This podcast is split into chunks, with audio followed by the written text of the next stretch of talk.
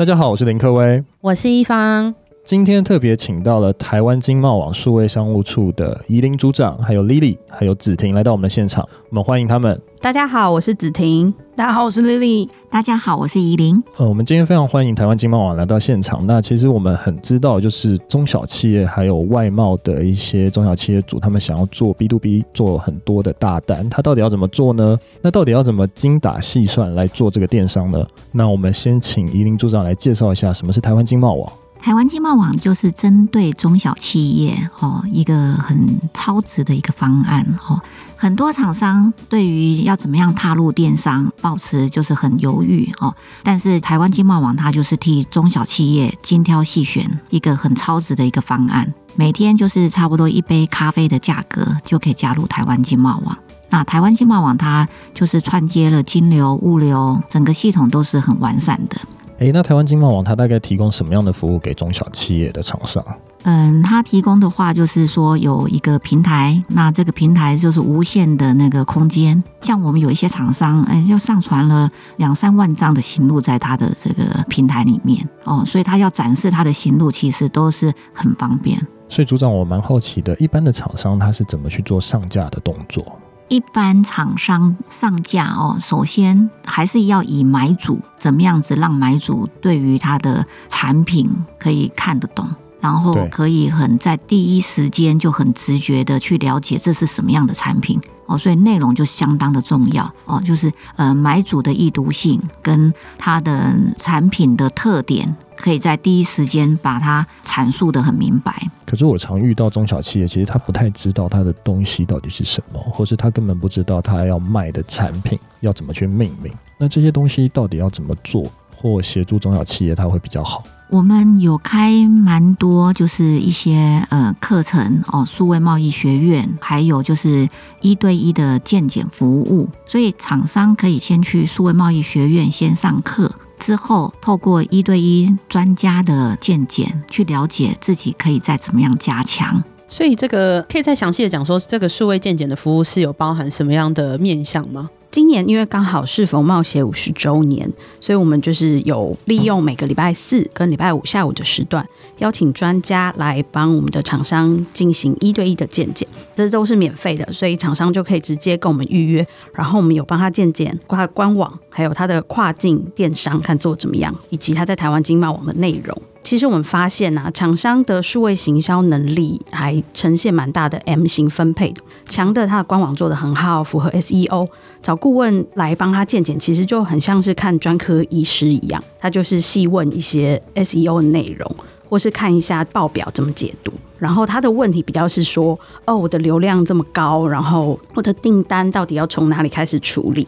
但比较弱的就真的很弱，要不然就是没有官网，他来就只是问顾问说他想要架官网该怎么办。然后还有另外一种，就是他官网可能是十或十五年前已经盖好，但之后没有后续管理，也没有特别维护行销，所以像这种就会想要利用这次机会，让顾问帮他看怎么优化。所以等于说，健检的服务是帮助中小企业去理清它数位上面的数位内容，或是数位上面的资产，怎么样可以让它做得更好吗？是，然后我们其实也有观察到，普遍来说，厂商他会遇到的一些问题，就是比如说他的他根本不知道他的网站到底要放在哪里，或是他的内容文案不好，或甚至他没有在追踪他网站的表现。因为我们常常说，网站就像派一个业务员出去一样，是，嗯、呃，派个业务员出去，你会看一下他拜访几家公司啊，他跟多少人接触。但其实有时候厂商在做电商的时候，其实就忘记这件事情。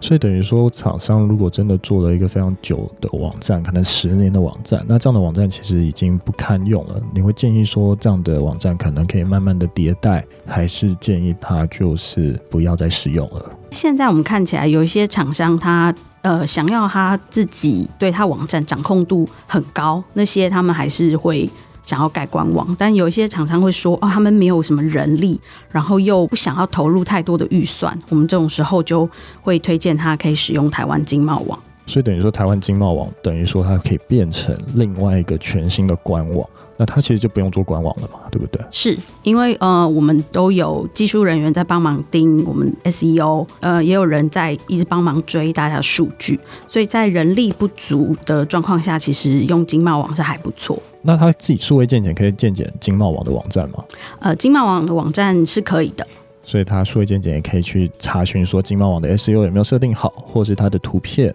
它的整体的文案有没有写好？是没错，了解。哎，那我就蛮好奇，想要问一下，就是说刚刚提到的这个数位行销健检的服务，有没有就是你们的会员是有透过这样的服务来达到更好的成效的吗？呃，有一家光电厂，它其实原本就做的还不错。它原本在那个他自己的官网，在 Google 上面的收录数其实已经有三百多，但他他们不满意，所以就透过我们的见检，然后顾问教他怎么可以多一点内容，怎么可以做出差异化的页面，然后最后，嗯、他一个月之后，当然他约了第二次见检，我们发现他的收录数从三百多变成一千多，那第二次他来见检，他就是变成好像在看专科医师一样。然后就拿他 GA 的数据来跟我们的顾问就是做询问，还有其他的电商种类的案例吗？有，还有那个，因为我们还有跨境电商健检，是就是有厂商加入 Amazon，他做了很久，但是他觉得他的效果很差，因为他就其他人都很快就卖出去，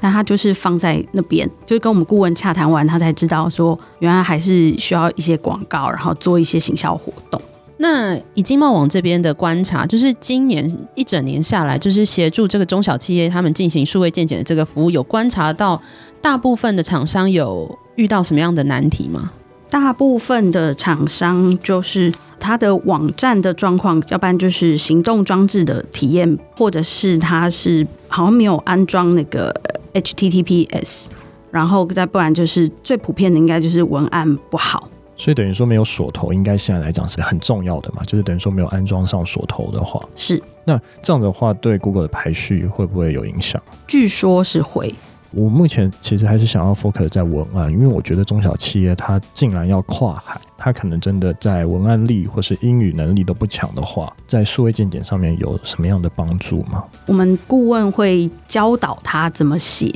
文案。还有，我们其实也有一些课程，他可以透过我们一些免费的数位贸易学院的课程来做进修。所以等于可以透过鉴检的方式，还有透过贸易学院的方式来去进修他的文案写作能力，然后再去专精他的产品力，然后让经贸网上面的行路可以卖得更好。是。那我再问一下，台湾经贸文有这样的课程吗？就像是呃什么英文能力啊，或者什么样的东西，它可以让厂商可以更简单的去学习这样的英文？有，我们今年呢、就是经济部国贸局有赞助我们有个数位贸易学院线上学习平台。那在这个平台上呢，我们已经上架超过二十堂的免费数位课程。那厂商呢，他只要简单来注册我们贸协会员，就可以快速的登入选课上课。那我们的课程呢，涵盖了四大的主题，像是跨境电商学院，呃，刚刚有提到的，我们有开设英文产品文案撰写技巧啊。或者是呃 SEO 的呃友善外销网站建制的课程等等，都可以让我们的厂商可以有兴趣的来上网报名上课，那就可以就是不受时间和空间的限制呢，可以有弹性、有效率的学习。那这么好的机会，就是希望厂商都不要错过。所以他等于说要怎么样报名呢？他就是要到我们这个 e-learning 的网站，它的网址是 e-learning 点 taiwantrade.com。到这个网站来就可以先注册冒冒险会员，然后注册完之后呢，你就可以选你有兴趣的课，就可以上课了，这样子。诶，那刚刚就想问到说，数位贸易学院大概是怎么样的内容？数位贸易学院呢，就像刚刚讲过，它有分四大主题，像是跨境电商学院啊、数位转型学院、数位行销学院，还有数位商务学院。就是我们就会依照各个学院提供不同的课程，让厂商来做选择。那精进他们就是数位成为数位贸易人才必备的一些能力，这样子。那什么是数位行销学院？呃，数位行销学院的话呢，我们会提供像是 Google 搜寻内容优化啊，或是社群媒体的经营策略，还有像广告啊，还有社群文案的解析等等的课程。那就是可以让厂商提升他们在数位行销上的洞察力，还有数位行销能力这样子。那数位转型学院呢？它是帮助厂商做一些转型吗？